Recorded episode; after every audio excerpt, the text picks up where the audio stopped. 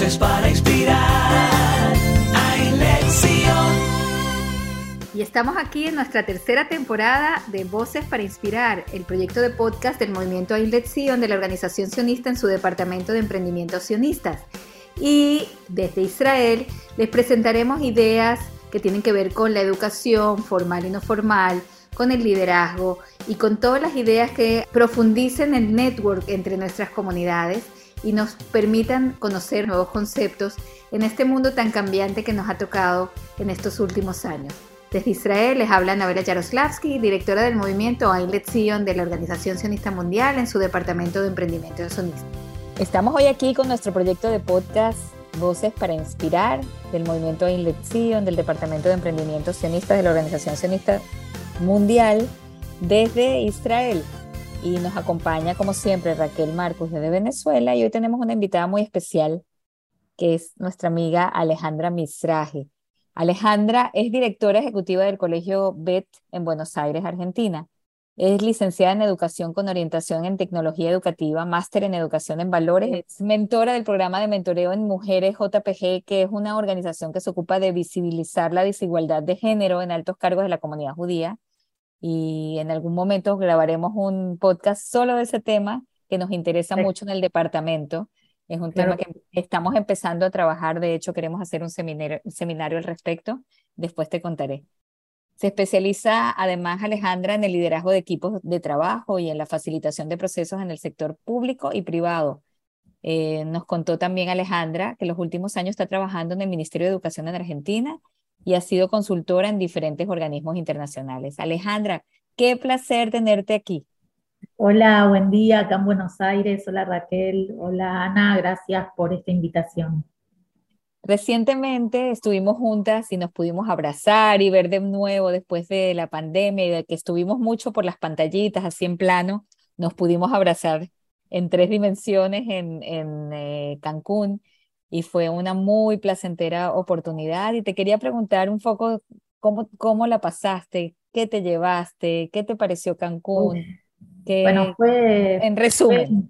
sí, mm, para empezar, em, fue un regalo, ¿no? Eh, como el cierre de la pandemia, siempre que nos veíamos en el Zoom decíamos, cuando termine la pandemia nos vamos a encontrar y cumplieron, así que Intirtsu e Inzoagada sería pero en Cancún eh, me pareció un encuentro muy potente, el cara a cara, las muchas conversaciones informales. Yo me traigo muchas conversaciones que tienen ecos en mi cabeza hasta, hasta hoy, ¿no? cuando volví a la oficina y, recuerdo algunas palabras que intercambiamos con algunas personas.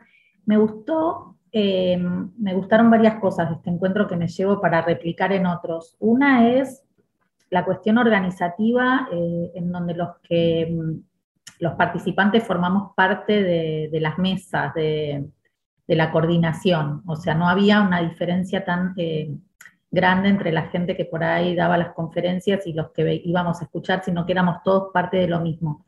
Y ese formato de encuentro nunca lo había visto y me pareció novedoso, e interesante, y bueno, también habla del movimiento, ¿no? De, y de esta invitación.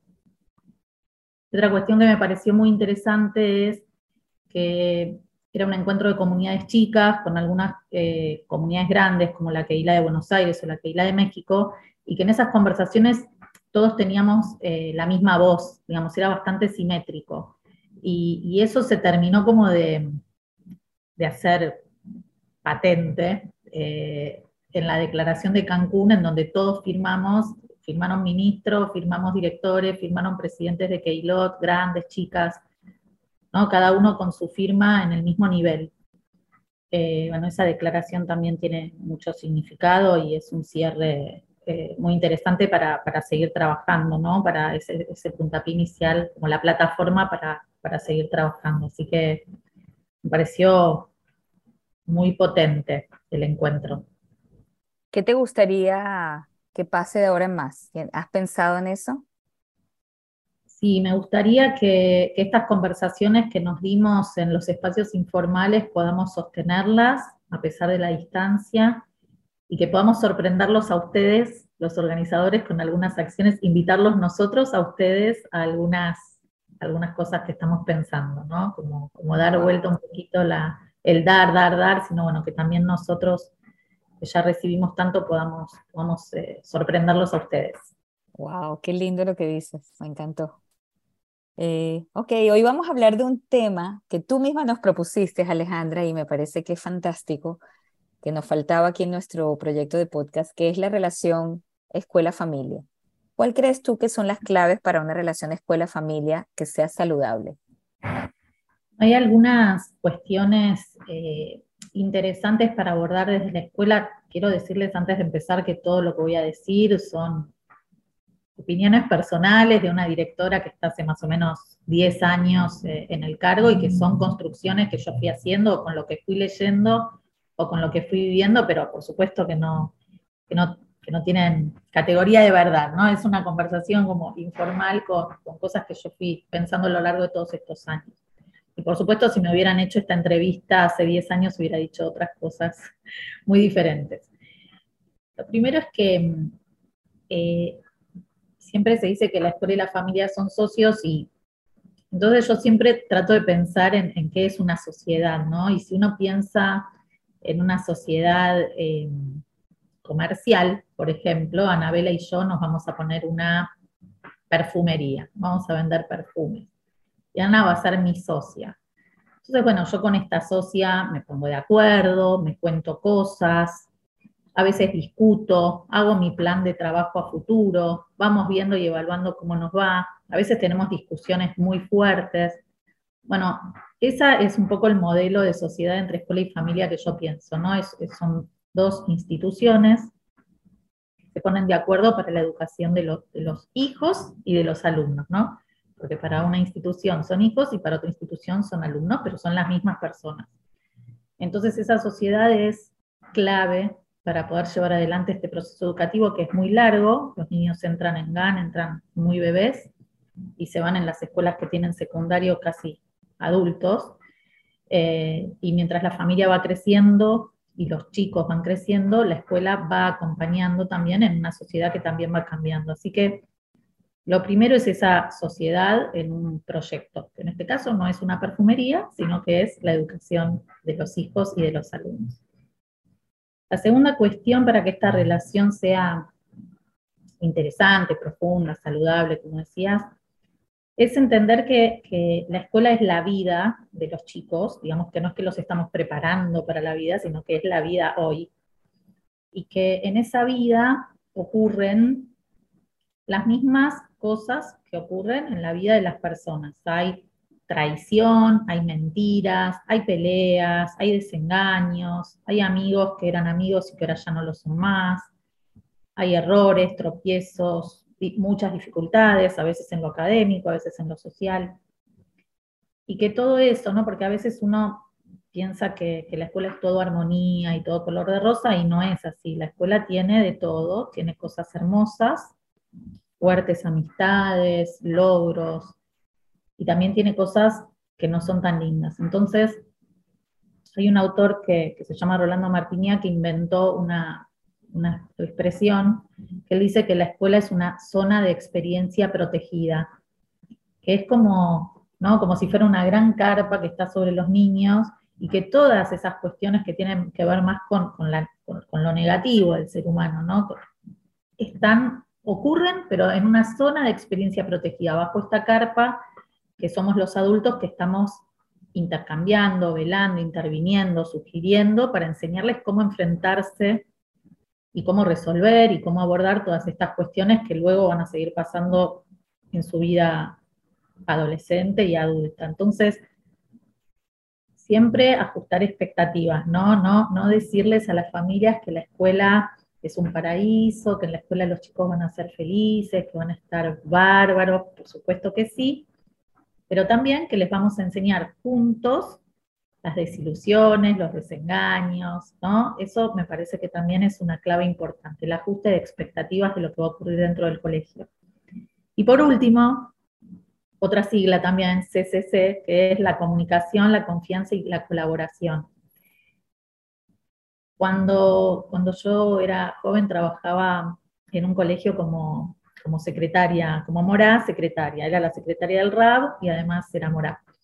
Me acuerdo que en una reunión de padres, yo tendría 18 años, recién empezado la universidad, en una reunión, eh, una mamá le dijo al RAB, porque usted no sabe, mi hijo me cuenta todo lo que pasa acá en la escuela, cómo se pelea con los amigos, cómo lo reta la morá, que es un desastre, y mi hijo me cuenta todo con todos los detalles. Y él hizo silencio, a mí no me lo olvido más, pasaron muchísimos años, y él dijo, señora, yo le quiero contar que su hijo también nos cuenta todo lo que pasa en su casa. ¿No? Hizo silencio y la señora hizo un silencio y todos, digamos, para abajo de...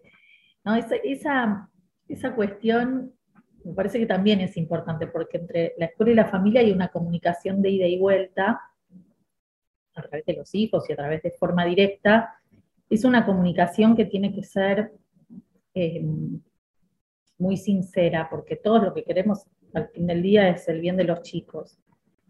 La confianza eh, es, es, también algo, es un intangible, no sé cómo decirlo, ¿no? Porque cuando uno entra como mamá, yo soy mamá, cuando entré por primera vez al colegio de mis hijos, sentí en el cuerpo que ahí podía dejar a mis hijos, que ahí iban a estar bien, que ahí los iban a cuidar y que los iban a, educar en la línea que, mi marido y yo queríamos ¿no? cuando ellos eran chiquitos. Esa confianza es clave porque cuando las familias pierden la confianza en la institución, la escuela, los chicos quedan como rehenes eh, en, un, en, un, dilema de, de lealtades, o sea, eh, si los chicos llegan a casa, los niños llegan a casa y la mamá o el papá dicen, ay, pero esta maestra, ¿cómo te dijo esto? Y qué mal que corrigió la tarea, ¿no? Y el niño dice, pero yo la quiero a mi mamá y también la quiero a la maestra, y las dos son mis amores, ¿no? Porque cuando los niños son pequeños quieren mucho a sus, sus morimas, a sus moros. Hay un, fuerte vínculo muy, importante, que, que, es tan importante para que puedan aprender, ¿no? Ese vínculo amoroso. Entonces, lo, es, no está bien generar ese, dilema en los niños. ¿Quién tendrá razón, mi casa o la escuela? Siempre que hay un problema, hay que tratar de discutirlo fuera de la mirada de los niños. Siempre que una familia tiene algún reclamo hacia la escuela, hay que intentar que no sea frente a los niños, que no sea en el cuaderno de comunicados si los niños ya saben leer, para eso existe el mail eh, o el teléfono. Eh, y por último, bueno, la colaboración, ¿no? Todos buscamos lo, mejor para nuestros hijos y, para que eso ocurra, como dije antes, la sociedad, la colaboración. Hay un, quiero, encontré una, cosa interesante de, Fernando Sabater, vieron que yo antes les dije, ¿no? Encontré una escuela que era una escuela judía, eh, que tenía los valores pero bueno, cuando, cuando escribí eso para, para, hacerme mis notas para comentar acá, me puse a pensar si somos conscientes de este, de este punto, ¿no? De si, si todas las familias coincidimos con todas las escuelas o las que elegimos para nuestros hijos en los valores que queremos transmitir y en esta ideología profunda, ¿no? En, educación se le llama currículum oculto. Sabater dice, en el valor de educar, estas, estos interrogantes. ¿Debe la educación preparar a aptos competidores en el mercado laboral o formar hombres completos? ¿Debe potenciar la autonomía de cada individuo, a menudo crítica y disidente, o la cohesión social? ¿Debe desarrollar la originalidad innovadora o, mantener la identidad tradicional? ¿Atender a la eficacia práctica o apostar al riesgo creador? Y así tiene un montón de preguntas, ¿no? Entonces, bueno, por supuesto que a veces nos encontramos con familias que quieren que eh, profundicemos en el espíritu competitivo y por ahí la escuela quiere trabajar más sobre el valor de la solidaridad y, todas esas tensiones están presentes y hay que ir abordándolas y elaborándolas y saber que están, saber que están, ¿no? Eh, yo el otro día escuché el podcast de, Sergio Erkovich, el director de Chile, que, que decía, Alejandra dijo en Cancún que los directores gestionamos malestar. Ese es mi lema, recordar cada mañana que el malestar está y que es mi trabajo gestionarlo, no evitarlo, no hacer de cuenta que no está, sino abordarlo. Eso es lo más saludable, me parece que podemos hacer los directores. ¿Cuáles son los límites, Alejandra, hay límites, hay, has aprendido algo en estos últimos años tan complicados, diferentes. Sí. sí. hay un límite importante que es que cuando se presenta un problema, eh, la familia debe estar, o el director debe estar juntos, juntos del mismo lado del mostrador. Hoy estoy con las metáforas comerciales. O sea, si cuando un niño presenta alguna situación o hay algún problema, la familia queda muy enfrentada a la escuela en su posición, ese es el límite.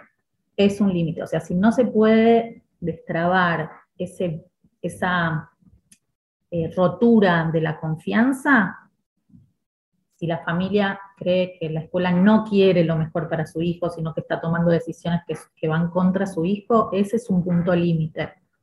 Es muy difícil de que algo salga bien si esa confianza se rompió y si la familia no está al mismo lado del mostrador que los morim, que los directores, que la escuela en general. No ocurre seguido. sí, yo me imagino, pero me refiero más hasta dónde la escuela puede intervenir.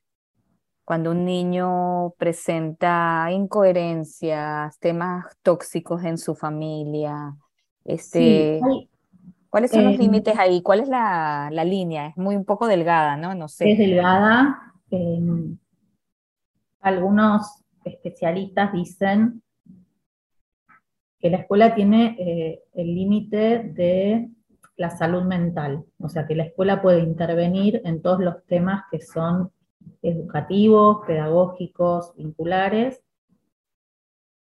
hasta el momento en que se enfrenta con cuestiones de salud mental profundas y que la escuela no tiene herramientas y, y no debería tenerlas, digamos, porque se resuelven en otro ámbito. Eso es lo más difícil de tolerar, para un director, saber que hay un límite en el que no, que no va a poder intervenir y que, y que es sano también que se detenga, porque hay un encuadre que es el encuadre escolar y los morim y, los directores y las escuelas intervenimos eh, en todas las cuestiones que tienen que ver con lo educativo, lo pedagógico, lo vincular, pero no en cuestiones de salud mental, que de eso se ocupan otros especialistas. Ese, es una buena pregunta y ese es un gran límite. Sí, Raquel. ¿Cómo estás? Un placer saludarte. Gracias por aceptar esta invitación. Eh, yo quería preguntarte cómo ven los directores eh, desde ese lado de mostradores del que estás hablando, cuando en una casa faltan valores, cuando en una casa no, no ha comprendido el rol que tienen en el proceso educativo. Yo he escuchado muchas veces a maestros decir, es que a ese muchacho le falta familia, a ese muchacho le falta hogar, en el sentido de que el colegio supuestamente tiene que ser responsable de diseñar todo, desde los valores hasta cómo comportarse.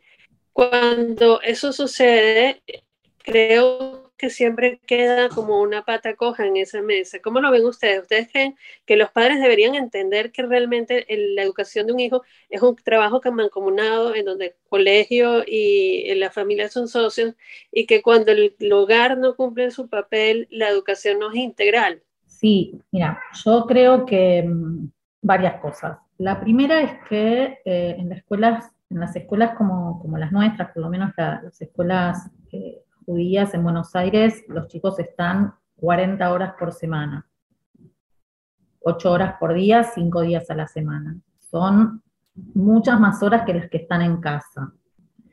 Así que por un lado, a mí esa frase de que a este niño le falta familia, me parece que es, eh, que es errónea porque nosotros tenemos una gran responsabilidad ya desde la cantidad de tiempo que estamos con ellos y, y que somos modelo ¿no? también de comportamiento y de, de transmisión de valores. Eso por un lado, digamos, no, no esquivar la responsabilidad de los educadores. Estamos mucho tiempo con los niños y, parte de lo que ellos van a hacer tiene que ver con lo que hicimos en las escuelas.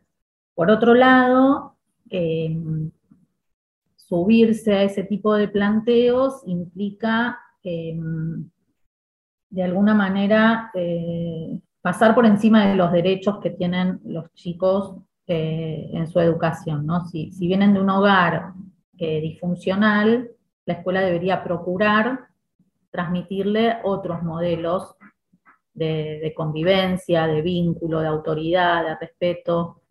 siempre en el marco de, ¿no? como dije antes, de no ser omnipotentes, ¿no? Pero, digamos, nosotros trabajamos con niños, eso, eso es la escuela. La escuela eh, es el primer espacio de socialización, como se dice, de socialización secundaria, es el espacio público, ¿no? La, casa es el espacio privado, íntimo, y la escuela es el espacio público, es el primer espacio público en donde la familia eh, se abre a la sociedad, porque primero son una pareja, después tienen hijos, el niño es bebé, no va al jardín, y cuando empieza a ir al jardín es el primer espacio de socialización público, y en ese espacio nos encontramos con muchas familias, con muchos estilos de crianza, con muchas voces. Nosotros, por ejemplo, si tenemos, no sé, en una quita 25 alumnos, mínimo tenemos 50 voces de adultos, mínimo. Entonces trabajamos con 75 voces, no con 25. ¿no? Las 50 más las 25, más la de la morá, más la de la directora, más la de la psicóloga escolar, más si la escuela tiene rabino, la del rabino. Eh, entonces, bueno, en, esa heterogeneidad siempre nos encontramos con niños que vienen de casas en donde los valores no son los que la escuela propone, pero es parte del trabajo, justamente, no, no, no excluirlos, no enfrentarnos, sino eh, es un trabajo, te diría, no sé si es la palabra, pero hasta como de persuasión, ¿no? Eh, no solo de los alumnos, sino también de sus familias. Ahí lleva muchísimos años, pero en las distintas escuelas seguramente muchos directores lo pueden ver, que, hay cosas que están mal vistas decir en la escuela, que un papá no se animaría a decir en la escuela, ni decirle a un director, ni decirle a otras familias, porque la cultura institucional hace que las familias también vayan entendiendo por dónde va lo mejor para, para sus hijos. Entonces, hay algo, yo discutí mucho con una, una, psicóloga institucional eh, acá en Buenos Aires que se llama Sandra Nicastro, que yo, decía que la escuela también tiene que educar a los padres y ella dice que no, que no es rol de la escuela educar a los padres. Yo creo que sí, eh, que, parte de nuestra función es eh, acompañar a las familias en, sus dudas, bueno, la crianza hoy, acompañar a los hijos hoy es muy complejo, siempre lo fue, eh, y, creo que la escuela tiene, tiene un, lugar privilegiado para, para, hacer ese acompañamiento. Así que esa frase de este niño le falta familia a mí me, hace un poco de ruido, o sea, siempre trato de, volver para, para este lado. Yo definitivamente estoy de acuerdo contigo de que la escuela, queramos o no, es un ámbito de educación también para la familia, para los padres, este, inclusive les da temas para discutir que quizás no los había pensado.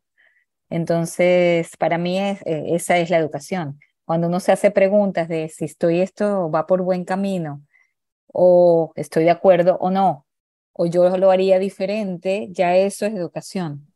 Cuando yo me tengo que hacer esas preguntas, definitivamente estoy educando y, y creo que es un camino que se recorre junto. Yo lo que me pregunto es si nosotros en las escuelas, porque bueno, todos hemos sido padres o yo ya tengo mis hijas muy fuera, ya hace mucho tiempo fuera de los ámbitos escolares, pero me acuerdo muy vivamente del tipo de comunicación que había entre la escuela y el hogar. Y aquí te digo que mm, pienso que debemos aprender porque creo que se horizontalizó un poco el tema de la comunicación tanto por las redes sociales, la tecnología, también por el cambio del mundo en general, lo rápido que es la, información y cómo los chicos están ya casi a nivel de un maestro muchas veces en el conocimiento y los padres también tienen acceso muy fácil a la información y la información cambia muy rápidamente y a veces los chicos saben algo más, más al día que el mismo maestro. Entonces, de repente la comunicación ya no es de, una, de un lugar de autoridad, es más de un lugar de credibilidad.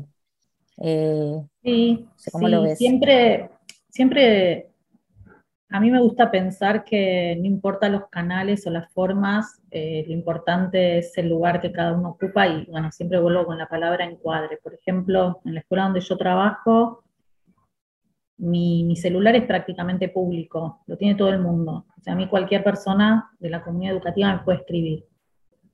Me escriben muy poco, y cuando me escriben, me escriben con preguntas o con cuestiones que realmente era importante que yo las sepa rápido en ese momento. Em, entonces, bueno, el canal es el WhatsApp, no podría decir es el llame ya, pero em, como hay un encuadre claro y hay, un vínculo eh, escuela-familia muy claro, ese canal que podría ser desvirtuado completamente no lo es.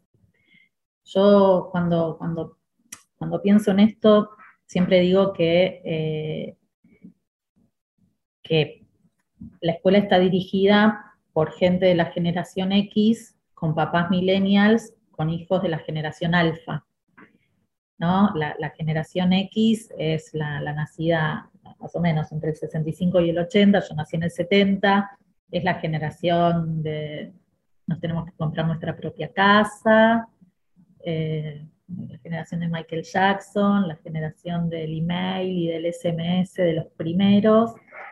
Después, eh, bueno, la generación Y, que, es la, que, es, la generación que nos sigue a nosotros del 80 al 93, 95, que hay algunos papás y mamás todavía de esa generación en la escuela. Después vienen los de los millennials, ¿no? que, que es la generación, que algunos además ya son maestros, estos millennials no es que solamente son papás o mamás, además son maestros, eh, que bueno, que es la generación de los emojis, la generación del Instagram, la generación de no voy a comprarme mi propia casa, ¿para qué? ¿no? La generación de que es un teléfono fijo, que no saben lo que es. El otro día me pasó con un maestro que le dije que usara un teléfono en la escuela y no, no sabía ni cómo marcar.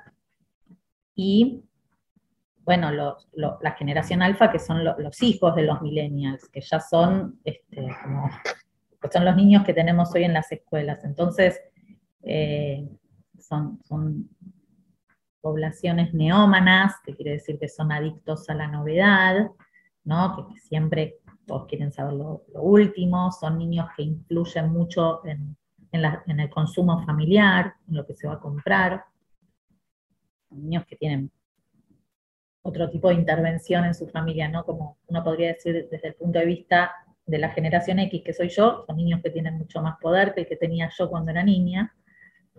Eh, son papás, estos niños tienen papás muchos más conectados hacia afuera de la familia porque están con sus celulares mucho tiempo eh, y entonces es posible que tengan menos disponibilidad emocional eh, que la que tenía mi mamá o mi papá, que no tenían el celular en la mano, ¿no? Yo decía mamá, ella me decía, ¿qué querés? Ahora por ahí hay chicos que dicen mamá, mamá, mamá, y la mamá está mirando el celular aislada y por ahí no, no se dio vuelta, ¿no? Entonces, eso trae algunas cuestiones con el lenguaje, ¿no? la, la, cuestión de las pantallas, algunas, algunos otros trastornos este, vinculados al uso de pantallas en el tiempo frente a las pantallas. El otro día escuché una masterclass que dio eh, un grupo de, pediatras, bueno, Sebastián Bortnik, que recomiendo seguirlo en Instagram porque tiene, plantea cosas muy interesantes y él decía que,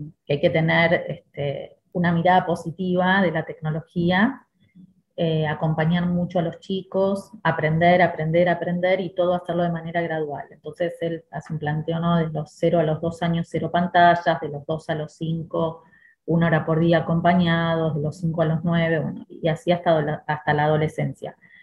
Esto, ahí aprendí una palabra que les quiero compartir que yo no sabía que existía, que es el fubing, que me impactó mucho porque me vi muy reflejada, que es usar el celular mientras otro te está hablando. ¿No? mientras otro te habla, vos haces que escuchás, pero bueno, estás mirando otra cosa en el celular o contestando algún requerimiento, ¿no? Y eso es algo que está como muy instalado y que a mí me pasa, por ahí viene alguien a hablarme en la escuela y yo estoy respondiendo un WhatsApp y yo, sí, sí, yo te escucho, vos decime, y estoy con la, con, la mirada baja, no eso a los chicos les pasa todo el tiempo. Él, él decía que, que una nena había dibujado a su familia y que había hecho a los padres mirando el celular en el dibujito.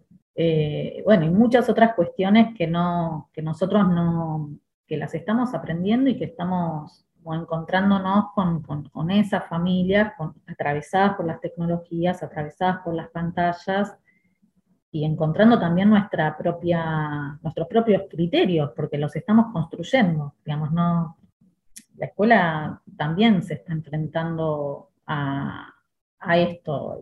Hay, hay una persona también, se llama Sebastián Davidowski, que habla de, así como hay una ESI, que es la educación sexual integral, habría que diseñar una EDI, educación digital integral. Me parece que sí, que, ya es momento, ¿no? De, yo creo que no hay que tenerle miedo a las máquinas. Eh, hace poco escuché una charla muy interesante que de hecho le, grabamos un podcast a Cecilia Weisman, lo puede escuchar, que se llama Hombre, Tecnología Hombre Máquina. Y realmente lo que ella dice, lo que ella plantea es que las máquinas nos han ayudado a ser mejor en muchas áreas de la vida. Y uno las puede utilizar para mejorar el rendimiento, para tener más tiempo para hacer otras cosas para llegar más rápido a los lugares, para se vuelve nuestra memoria, para usar la memoria para otras cosas y la cabeza para otros. el tema es tener esas otras cosas. ¿no? ¿Cómo estamos esas personas que usamos esas tecnologías? Tal cual. Eh, por eso es que es muy importante, yo creo que eh, no dejarlo de lado y no dejarlo como algo a reprender, sino qué hacer con ello, eso por un lado. Por otro lado, este, leyendo cosas sobre la familia y los objetivos, Em, es importante que haya una conversación entre la escuela y, el, y la familia, pienso yo. Em, ¿Cuál es el objetivo que tenemos juntos con, este, con esta plastilina que nos dan de repente cuando son muy chiquititos? Y tú hiciste una labor increíble con los más chiquitos que fue tan difícil durante la pandemia. Eh, de alguna manera el colegio BET entendió que hay que acercarse a los chiquititos de otra manera, a través de sus sensaciones, de algo que pueden tocar, de algo que pueden abrazar, etcétera, y eso fue muy difícil. Y de repente conocer al sujeto de, del centro de todo este proceso que es tan importante para el futuro del mundo, eh, creo que eso es muy importante no, no dejarlo de lado. Em, como que hay a veces muchas discusiones y se pierde el foco. Así es. Pero si el foco es el mismo, también es, importante no perder el norte, no perder la dirección. Siempre hay muchas fuerzas en la escuela. La escuela es un espacio también de, luchas de poder entre todos los actores. Entonces, es muy importante eh, saber bien lo que queremos todos y no sucumbir a, modas eh, que pueden ser pasajeras o a peticiones que no son las que, mm, las que nos van a llevar a, lograr nuestros objetivos. Para mí hay, unas, hay unas claves muy importantes, tú las dijiste ahora, la comunicación es fundamental, pero también hay que no juzgar porque creo yo que los padres deben estar muy angustiados por el futuro. Así es. El futuro es muy incierto y entonces ellos dirán, bueno, ¿qué es lo que yo le tengo que dar a mi hijo para que pueda ser exitoso en el futuro? ¿Será que esta escuela me lo puede brindar? Y esa conversación debe haberla. Y deben haber, pienso yo, que tienen que haber simposios sobre ese tema y hablar mucho de ese Hay gente que dice que, que la escuela ya no es el lugar del saber, sino el lugar del ser que me parece interesante para discutirla, lo leí hace poco, así que todavía no tengo formado mi criterio, pero me parece interesante esa distinción. Cintia Skulnik, que es la directora del Jardín de Betty y yo, somos las encargadas de hacer las entrevistas de admisión cuando una familia viene a conocer el colegio y a decidir si esa va a ser la escuela para sus hijos. En general, lo que estamos viendo en los últimos años es que eh, las familias están eh, más interesadas en saber qué va a hacer la escuela con ese niño, con ese hijo, con ese alumno, eh, en su autoestima, en su autonomía, en el vínculo con los otros, y no están tan preocupados por cómo vamos a enseñar matemática o lenguaje o inglés o judaísmo. Eh, bueno, ese tiene que, tiene que ver de nuevo con el encuentro entre, entre nuestra generación y, las generaciones que, están viniendo, ¿no? Como que las cuestiones del saber, las cuestiones académicas, obvio que son excelentes y están bien. No, voy a perder tiempo preguntando sobre eso, porque considero que eso en esta escuela está ok, en esta escuela y en todas las de la red escolar judía, ¿no? Son son cuestiones que como que ya están resueltas.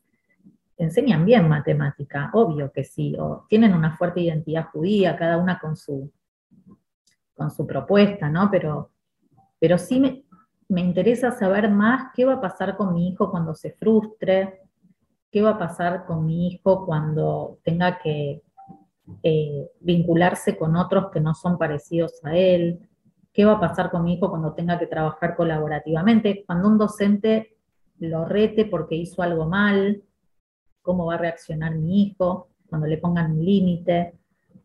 Me parece que las familias en los últimos años están más em, interesadas eh, en el ser, como decía esta frase que les dije antes. Me parece muy interesante porque hay un corrimiento ¿no? de, del saber hacia las máquinas, como decías vos, y lo que nos queda a nosotros es, formarlos en el ser.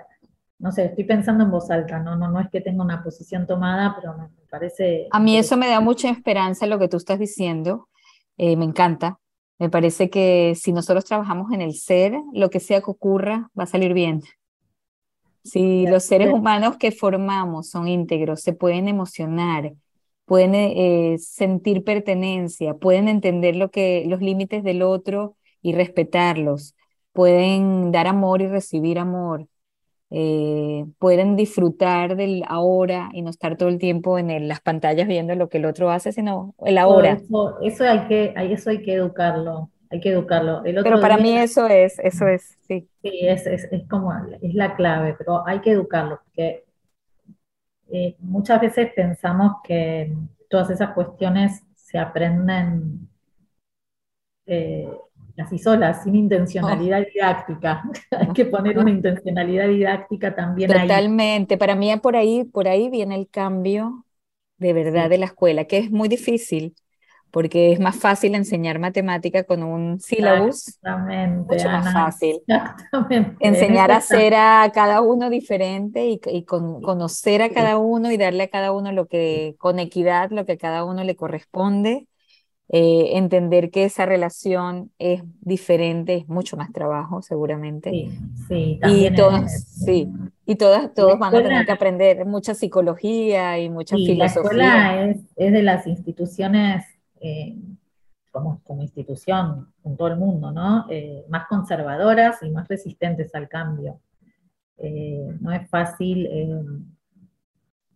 llevar a la institución escolar a, estos, a esta mirada, entonces hay que hacer, por eso digo lo de la intencionalidad didáctica, hay que hacer un esfuerzo mayor, ¿no? Para no volver a estos enfoques que son más este, técnicos de, lo educativo, no más, más humanos. A mí, a mí eso me encanta y me emociona como reto, porque creo que también transversalmente lo judío está ahí. Es decir, si nosotros de alguna manera podemos enseñar a sentir algo por lo judío y a que haya una memoria colectiva y que se cree en la escuela junto con la familia, un, un algo que los haga pertenecer de manera emocional, no solamente conocimiento, eh, sino emocional. Y yo para mí ahí está eh, la clave de los próximos años para ser exitosos en, nuestra misión. Es así. Eh, así que yo, yo me quedaría por aquí porque creo que este, este es el tema crucial del que vamos a discutir en los próximos meses, años, y ojalá que podamos hacer esos cambios aunque sea parcialmente, aunque sea que una, algunas horas y que creemos algo que, que los padres entiendan que eh, de verdad es una parcería, es una sociedad, es, ok, estamos haciendo juntos unos seres humanos interesantes, creativos, em, que puedan em, tener su propio criterio, que tengan em, de alguna manera que sepan autoeducarse. Para eso hay que eh, hacer, hacerlos parte, pero de manera eh, genuina y verdadera. O sea, hay, una idea que, es muy vieja, que es la escuela de puertas abiertas, ¿no?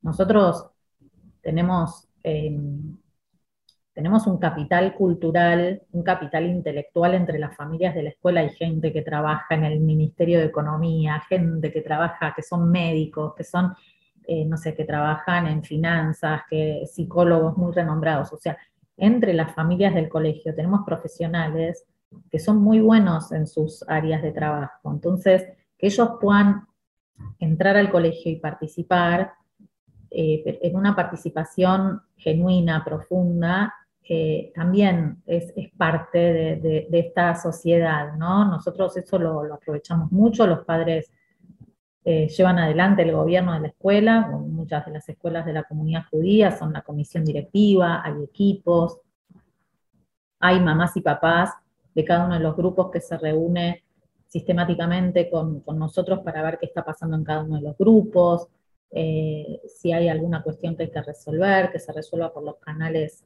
correctos y, no por la vía del rumor. Eh, bueno, y toda esta cuestión de la participación activa hace que, que todos vayamos viendo en qué está la otra institución, que la escuela vaya viendo en qué están las familias y que la familia vaya viendo en qué está la escuela. Bueno, vienen, o vienen, vienen tiempos interesantes, como dicen los chinos. Difíciles, interesantes, cambiantes, wow, súper retadores. Y nosotros estamos aquí para acompañarnos unos a los otros, que eso lo hace un poco más llevadero. Así que no sé, Raquel, si quieres comentar algo y con esto cerramos. No sé si quieres dar un mensaje a tus compañeros directores de América Latina que te escuchan, a los padres. Yo quería preguntar algo antes de cerrar, si es posible. Eh, dicen que con lo de la pandemia eh, y la utilización de recursos tecnológicos eh, para comunicar la, la, parte educativa, se adelantaron unos cuantos años en, en el aspecto educativo. Este, quiero saber, ¿sientes que las escuelas van a aprovechar ese conocimiento de la utilización digital, la herramienta digital, la, la, herramienta en el que el alumno también es responsable de educarse, o sea, donde ya no depende solamente del padre o del maestro, sino también del niño, eh, que tenga interés, que investigue, que busque, que haga búsquedas en Google para, para eh, completar cierta, ciertos requisitos. Yo siento que de alguna manera se puso un poco la responsabilidad de la educación en el niño. Eh, y el uso de las tecnologías. ¿Tú crees que ese conocimiento que se adquirió va a seguir eh, siendo aprovechado dentro del marco escolar o pasaremos normal a lo que sucedía antes de, esta crisis y las adaptaciones que hubo que hacer? Yo creo que ya lo estamos aprovechando. O sea, es cierto que la pandemia eh, impactó o se presentó en cada escuela de manera diferente porque había escuelas que ya tenían un piso tecnológico, digamos, y un saber compartido entre docentes y niños que ya estaba instalado. Entonces, cuando apareció la pandemia fue no fue tan sorpresivo el pasarse a, otra modalidad. Otras escuelas, bueno, eso, es lo que se está discutiendo ahora acerca de la desigualdad en educación, ¿no? De, cómo algunos sujetos eh, accedieron más, menos, o cómo, cómo la pasaron durante la pandemia. Yo creo que lo estamos elaborando, eh, masticando, digamos, procesando, y que hay que estar muy despiertos para que las cuestiones que fueron favorecedoras de estas autonomías, como, tú decías, de, la autonomía de los niños y del uso de, pantallas, las que fueron favorecedoras para el aprendizaje, no perderlas, y las que fueron más, eh, digamos, que se pueden descartar, descartarlas. E, en eso estamos este año.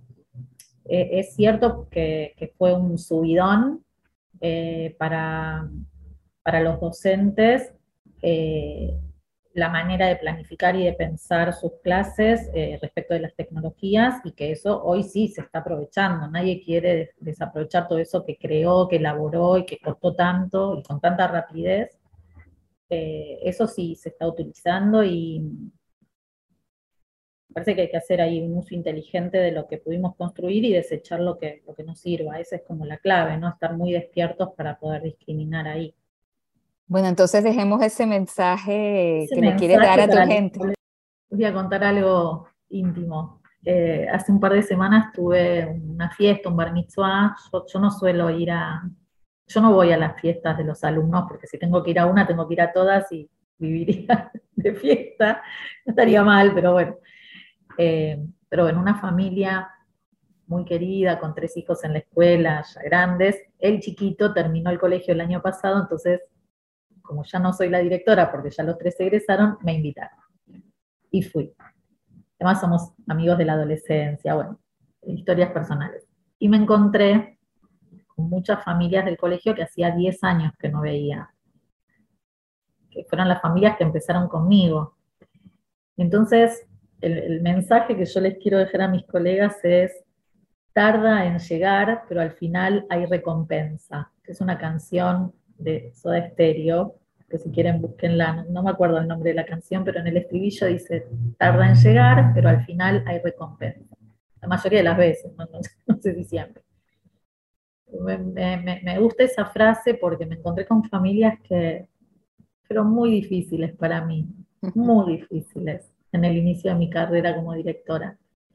Y me los encontré después de 10 años, no los había visto, ni sabía mucho de ellos, y me contaron lo bien que estaban los chicos, y hasta una me dijo, tenías razón en esas discusiones, ¿no? Que, tenían que ver con límites, básicamente.